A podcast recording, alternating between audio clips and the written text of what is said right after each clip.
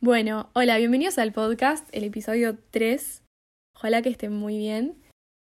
Este episodio me costó un montón, porque ya lo dice el nombre, se llama El caos de Dionisio. Y ya aviso de antemano que el episodio va a ser caótico porque hablo del caos y bueno, valga la repetición de la palabra, el caos es caótico. Y lo relaciono con un dios que me parece muy interesante y que está compuesto por un montón de cosas y características chiquitas que tienen un montón para llevarse en un episodio. Entonces ya van a ver la longitud del episodio, pero es porque. Porque al principio me inhibí a hacerlo mucho sobre Dionisio, pero después dije, no, tremendo todo lo que tiene para, para contar. Bueno, Dionisio. Les quiero dar un panorama de lo que es el dios, porque voy a estar hablando de él durante todo el episodio, pero bueno, está bueno tener como una referencia de quién es. Básicamente Dionisio, dije Dionisio 68 veces, eh, es el dios de las festividades, Festividades, para que se imaginen, serían los ciclos de, del humano a través del año, por ejemplo, cuando pasa un año, cuando pasan seis meses, cuando arranca una estación. Esas serían las, las festividades que se organizan en esas épocas, los cambios de ciclos del humano, que son re importantes, o sea, son como momentos de cambio, transformación del humano. Después, bueno, él es el dios del teatro, que va muy de la mano con el entusiasmo, con el actuar, con el ponerse máscaras, me encanta porque esto es como un índice de lo que voy a hablar más adelante. Después, Dionisio, creo que es por lo que más conocido es, es que es el dios del vino. Y además de ser el dios del vino, que es como que lo que a él lo representa es la uva, el racimo de uvas, además de ser el dios del vino, él es el dios de las sustancias que alteran la conciencia, no solo el vino. Y bueno, todo conectado con eso es el dios de las transformaciones y el cambio. Es una banda de cosas para ser dios. Y todo eso me hizo me hizo reflexionar directamente como flecha direccionada a esa palabra caos. Qué caótico. Pero caótico en el sentido de, qué interesante, como cuántas cosas que arman a este dios tan diverso, que tiene mucho para decir en un episodio. Lo, lo habré dicho ya cinco veces eso, pero porque me apasiona mucho. Es el dios de todo eso y además es el dios de la esencia, de los ritos, de la esencia de las cosas. Lo que sostiene Dionisio es que la esencia de la vida es el caos, es parte de nosotros. Antes eh, quería, quería contarles también un poco de su, de su, de por qué me parece tan caótico, porque también en su vida y en su crecimiento tiene un caos. Y lo importante que es llevar el caos en nuestras vidas, de llevarlo así, en nuestro hombro, como bueno, sí, hay caos en mi vida, pero, pero bueno, como que me voy manejando. Bueno, quiero pedir disculpas antes por mis habilidades de contar mitos. Si no lo llegan a entender, me recibe que me pregunten o algo. Pero quería meterlos en el episodio porque me encantan. Y en fin, es un podcast de mitología, así que tarde o temprano tenían que llegar. Bueno, básicamente Dionisio es hijo de el rey de los dioses, el dios de los dioses, que es Zeus, es como el máximo de todos, y de Semele. Pero Semele es una mortal, era una mortal, una princesa, como que técnicamente Dionisio es un semidios, pero después, nada, en el futuro se vuelve un dios, lo, lo ponen en el lugar de Dios. ¿Qué pasa con cuál es el problema de todo esto? Bueno, Zeus estaba casado con Hera, no con Semele. Semele era un amorío de Zeus. Hera, que era la reina de las diosas, todo lo que intentaba hacer era destruir a las amantes de Zeus. Entonces, en un intento de destruirla a Semele, ella se disfraza y le cae a la tierra y le dice, vos no estás con Zeus, porque Semele cree, ella sabía que estaba con Zeus, y Hera le dice, vos no estás con Zeus. La única forma de, probarte a vos misma que estás con Zeus es diciéndole que te muestre uno de sus rayos. Entonces Semele le dice, bueno, tiene un punto y, y nada, un día que Zeus va a visitar a Semele, Semele le dice eso y Zeus le muestra su rayo y, y es tan fuerte que la mata. A todo esto Semele estaba embarazada de Dionisio.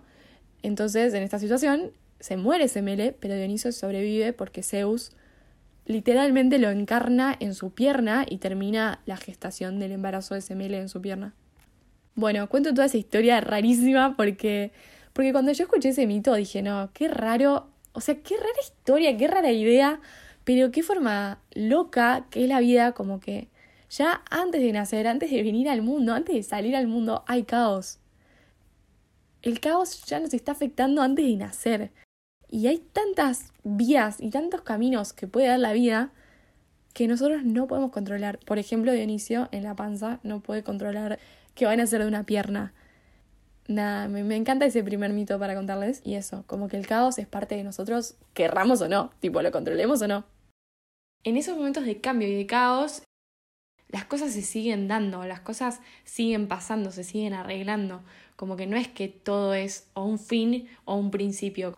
Porque Dionisio no muere, o sea, a pesar de que él, y él no puede controlar cómo nace, no puede controlar el exterior del nacer de su mamá, de lo que puede pasar afuera, él no puede controlar ese caos externo.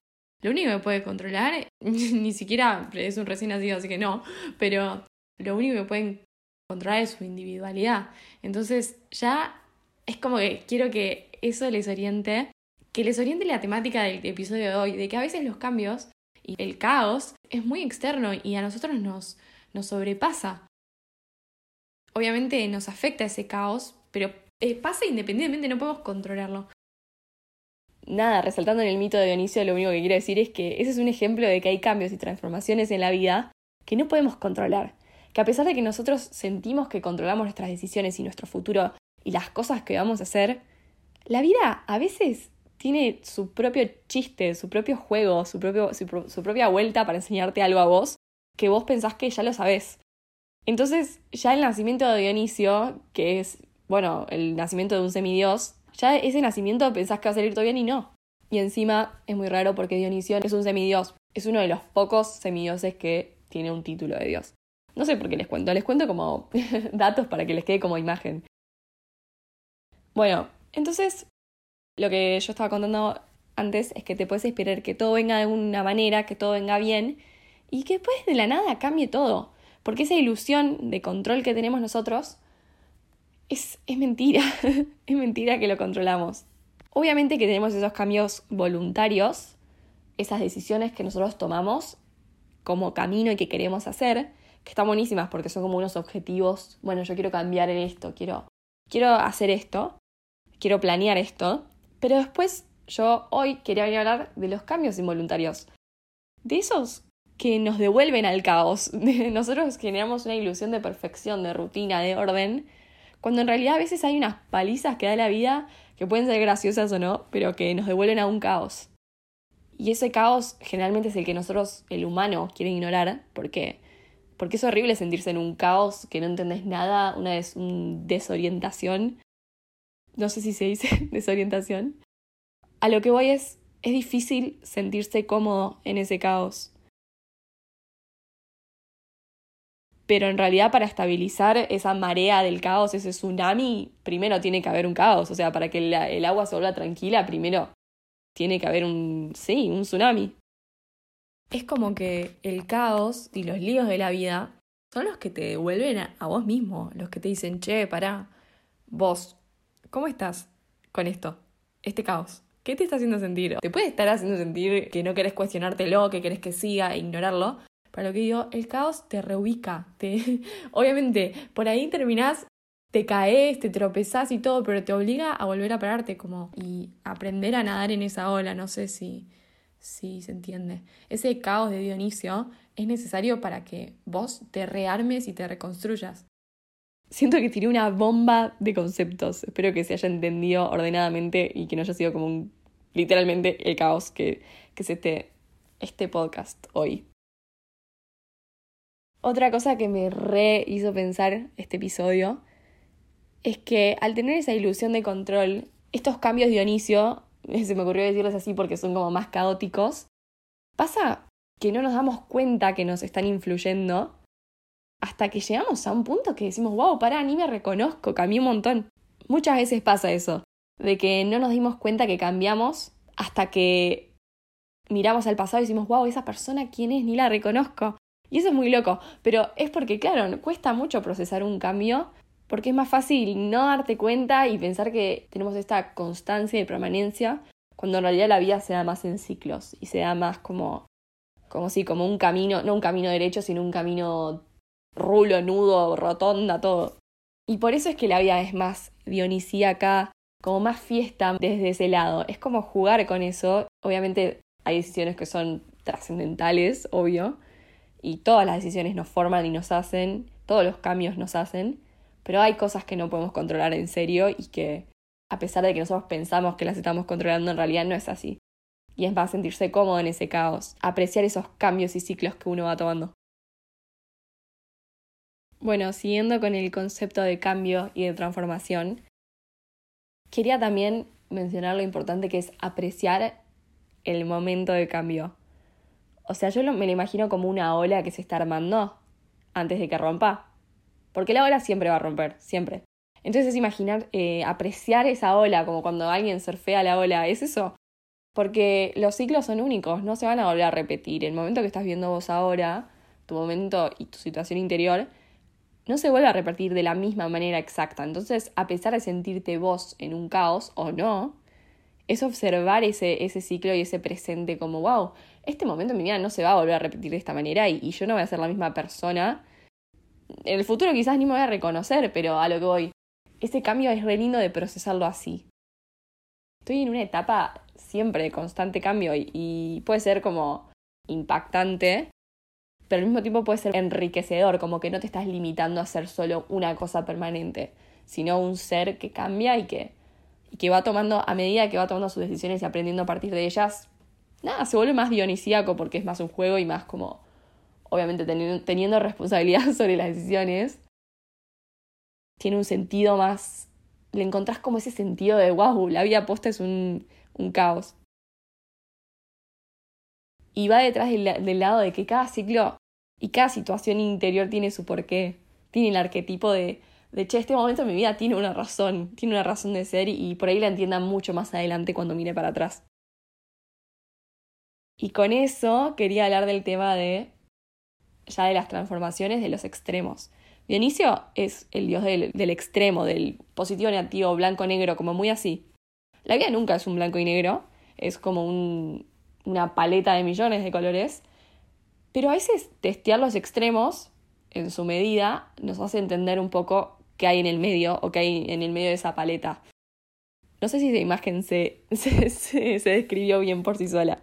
Es obvio que nuestra identidad, si no la vemos a veces como un juego y la vemos como algo muy permanente, generalmente cuando vemos algo como muy absoluto, como bueno, yo soy esta persona 100%, nos vamos muy al extremo, muy a a un extremo y a veces necesitamos del otro para poder ser más moldeables y más flexibles con, la cosa, con las cosas y con la vida. Porque esos caos, esos cambios, son los que nos hacen más moldeables y más flexibles, como humanos, como adaptativos. Es como que me flashea mucho este episodio, pero no sé por qué es muy personal. Un ejemplo que me re gusta de Dionisio, de los cambios y los extremos, esos momentos en la vida donde pensás que está todo yendo perfecto y todo está yendo re bien y que la tenés re clara y después nada que ver, como que la cagás. Y me hace acordar el mito de Midas, que Midas era un rey griego, en el que Dionisio le, como le otorga un deseo, y Midas le dice, bueno, mi deseo es que yo todo lo que toque se vuelva oro. Entonces, bueno, cuando Dionisio le otorga ese deseo, nada, se vuelve el rey más rico del mundo. Pero bueno, después lo que pasa es que pasan los días y, las semanas, no, bueno, los días, y Midas toca la comida y la comida se vuelve oro. Entonces no puede comer. Toca el agua, se vuelve de oro. No puede tomar. Em, toca a su familia, les quiere dar un abrazo, se vuelven de oro. No tiene familia. Entonces es como, ojo, porque siempre atrás de cada beneficio, atrás de una oportunidad, atrás de un cambio, hay otra cosa. La vida es así de caótica y balanceada paradójicamente, como nunca nada es 100% algo, nunca nada es 100% vas a ser la persona más rica del mundo. Siempre hay otra cosa por detrás. O sea, nunca todo va a ser el oro que vos tocas, siempre va a haber una consecuencia ahí, en ese caos. Esa ilusión de control que tenemos, esa, bueno, estoy direccionado para este lado, está buenísimo como brújula, pero también es mega importante entender que a veces los planes fallan y que está perfecto que fallen porque es parte de, ese camino de, de, testear los extremos y de testear los límites dionisíacos. Bueno, y siguiendo con Dionisio, yo me lo imagino, no, no me lo imagino, pero la imagen de Dionisio en sí, para que tenga una idea, es, era un dios que iba, se supone en los mitos, que iba ciudad por ciudad, lo iban celebrando con fiestas y con festivales, carnavales, es el dios del éxtasis, de también las situaciones que son más transformadoras en sentido existencial, o sea, es muy amplio eso. Y los extremos siempre nos hacen volver, las fiestas así, siempre, siento que siempre nos hacen volver a un significado. Hablo de fiesta pueden considerar lo que ustedes quieran como fiesta. Es como que los extremos que hay en las fiestas o en los festivales, los carnavales, imagino mucho carnaval, pero en esos lugares extremos, siento que siempre hay un extremo que te hace volver a vos. Lo, de la frase siempre hay un extremo que te hace volver a vos, va más a la idea de que siempre hay un momento de transformación en la vida en el que vuelves a vos. Momento de nacimiento, de renacimiento en tu vida, en el que decís, no, para, se destruye todo y ya va algo desde cero. Pero esto no tiene nada que ver con las fiestas. A lo que decía de las fiestas, que a mí me, me parece muy loco, es que Dionisio es el dios de las fiestas. Y de él sale todo lo que es el concepto del carnaval.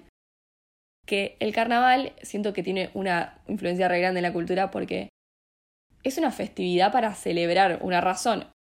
En, en, Grecia era a Dionisio, a un dios, en la que hay mucho significado y simbolismo del hecho de que en esa noche, en ese momento, la vida es un caos, el vino que consumo o la sustancia que consumo me da un poder o me cambia a mí mismo, entonces no me reconozco. Entonces, claro, es el festival en ese momento, situándolos ahí, era una locura. Encima los griegos no tomaban vino solo, sino que tomaban vino pero lo mezclaban con otras sustancias para que el sabor no sea tan feo, porque en esa época era como que el proceso de producción era otro. Entonces, literalmente los festivales y carnavales bacanales, los de Dionisio, eran una locura, eran, sí, eran ese momento en el que el humano se sentía un dios, Eso, ellos lo veían así, se sentían como que tenían un poder. Y al mismo tiempo usaban otra cosa que quería contar, usaban máscaras, y el símbolo de máscara se retraduce hoy en día de que en los festivales, cuando se usaban las máscaras, es como que vos no estás siendo vos, estás siendo tu máscara, no, no tenés una responsabilidad sobre tu identidad, sobre tu nombre, sobre tu etiqueta, estás usando la máscara. Y al mismo tiempo estás ingiriendo algo que también juega con tu sentido de identidad y tu sentido de soy yo y decido esto.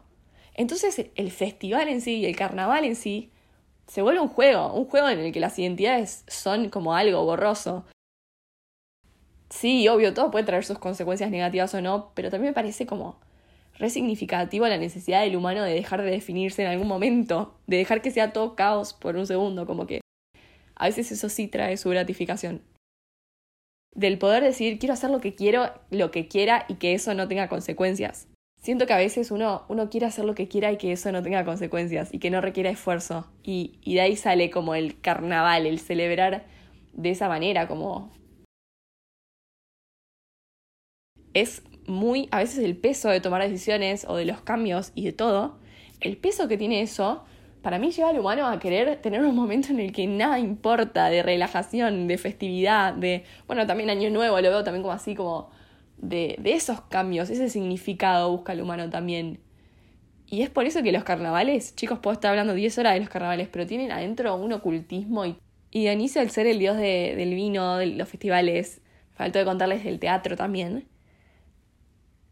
es como que también trae de nuevo todo ese significado de también qué significa ponerse en personaje. ¿Qué significa en el teatro? Claro, ponerme en el escenario y que este sea, yo soy esta persona por este día. ¿De qué te suma eso a tu identidad? ¿A qué agrega? Como que es muy loco preguntarse eso también y analizar eso. No sé, perdón, me quedo sin palabras, pero porque me copa. Como que en la parte del teatro es una locura porque estás interpretando un papel que no sos vos esa persona, pero ese día sos vos y te toca hacer eso. Ponerte en los pies y en la carne de la persona que tenés que actuar o la cosa que tenés que actuar o lo que sea. Pero siento que el poder de que tiene actuar también te deja pensando como yo puedo ser quien quiera, como en la vida es así, la vida es no, no, no, lo, no lo consideramos todo el tiempo porque nos, que nos moriríamos de, de la ansiedad, como, pero realmente uno puede ser quien uno quiere. Tu contexto que tenés ahora, quizás en 10 años, cambia de así para allá porque la vida tiene sus cambios, la vida es la propia obra de teatro. O sea, mi vida es una obra de teatro, tu vida es una obra de teatro en la que se cruzan. Me parece que estoy fui por 10.000 temas, pero en el tema de los teatros, me parece que vos tenés que ser la historia que vos querés contar. O sea, cada vez que pienses eh, y estés pensando en un cambio, en una transformación tuya que querés hacer, está bueno ir al futuro y decir, ¿qué historia me gustaría haber contado? No, bueno, yo hice esto al final. Y contarlo, ¿entienden?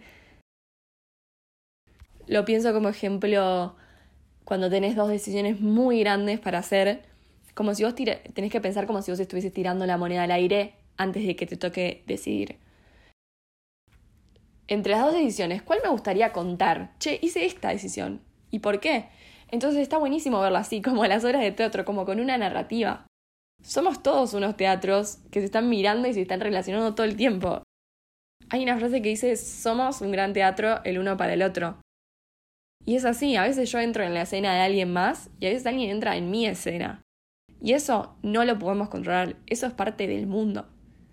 Solo depende de vos en qué teatro, a qué teatro querés ir y, y quién querés interpretar. Después la vida tiene sus juegos y tiene sus vueltas y, y tiene todos lados que no entendés y no entendés por qué pasan, pero pasan. A veces es como el juego de improvisación dentro del teatro. Lo digo, no sé muy bien de teatro, la verdad, pero me imagino dos actores en los que se les plantea como un contexto y tienen que ver qué dice cada uno y seguir la escena. Bueno, cuando estás improvisando, una cosa que vos no puedes hacer, una regla que es la única que me acuerdo, es decirle que no al otro. Ponerle que yo digo, bueno, tengo un hermano en la escena y el otro dice, no, no tenés un hermano, no se puede hacer eso. En la vida es lo mismo. No puedes negar cosas que están pasando. No puedes decirle que no. A veces pasan cosas que, que es parte del juego, o sea, y es parte de la improvisación. Y es, y es un teatro la vida. Y a veces sí, nos ponemos máscaras como en los carnavales porque no queremos afrontar esas cosas. Y hoy en día siento que repasa, repasa de querer ponerse una máscara, querer ponerse una máscara que es más superficial, porque tenemos miedo a nuestra propia máscara y a nuestro propio cambio y no lo reconocemos. Igual ya me estoy adelantando a otro, a otro episodio que está buenísimo, pero no lo quiero empezar hoy. Pero eso, quería que se queden con que la vida es un caos, pero que adentro del caos hay un orden. Y como última cosa, fue una frase que siempre me quedó un montón, que es, la historia no termina hasta que se deja de contar. Es como cuando estás leyendo un libro. Vos estás leyendo un libro, no termina hasta que lo terminaste de leer. Lo mismo con contar. La historia no, no termina hasta que yo la deje de contar. Puede haber terminado el hecho, el acontecimiento, puede haber terminado el momento, pero hasta que yo no la deje de contar a otros, hasta que yo no siga permitiendo su influencia sobre mí, la historia no terminó. La historia no termina si vos, si te sigue influyendo, si te sigue, si te sigue cambiando para bien o para mal. Puede ser algo malo lo que estoy diciendo, no algo bueno. Por ahí una historia te recambió un momento, te, te hizo re bien, y ese momento te, te trae a tu situación hoy. Y esa historia todavía no terminó. Pero cuando realmente la dejas de contar, esto lo digo más por situaciones malas que buenas, cuando la dejas de contar a la historia, la, historia termina. La guardas en un. cerrás el libro, lo guardas en un estante y te queda como aprendizaje, como experiencia. Pero ahí es cuando la, la historia que vos tenés deja de ser, de ser escrita, se deja de escribir y se guarda y próximo capítulo. Pero, pero me parece muy poderosa la frase, la historia no termina hasta que se deja de contar. Lo digo con un montón de cosas. Porque a veces uno dice, sí, no, yo recambié, yo ya estoy pero en realidad estás siguiendo, seguís contando la misma historia, no cambiaste. Y es muy difícil, lo digo también para mí misma, es muy difícil admitir que uno no cambió cuando quiere cambiar y le está recostando. Pero bueno, si no la dejaste de contar, la historia se sigue contando. lo repetí cinco mil veces, pero es que quiero que se entienda porque una vez que la escuché, que vieron que a veces no te acordás de dónde se te ocurren las ideas por ahí, la escuché en algún lugar.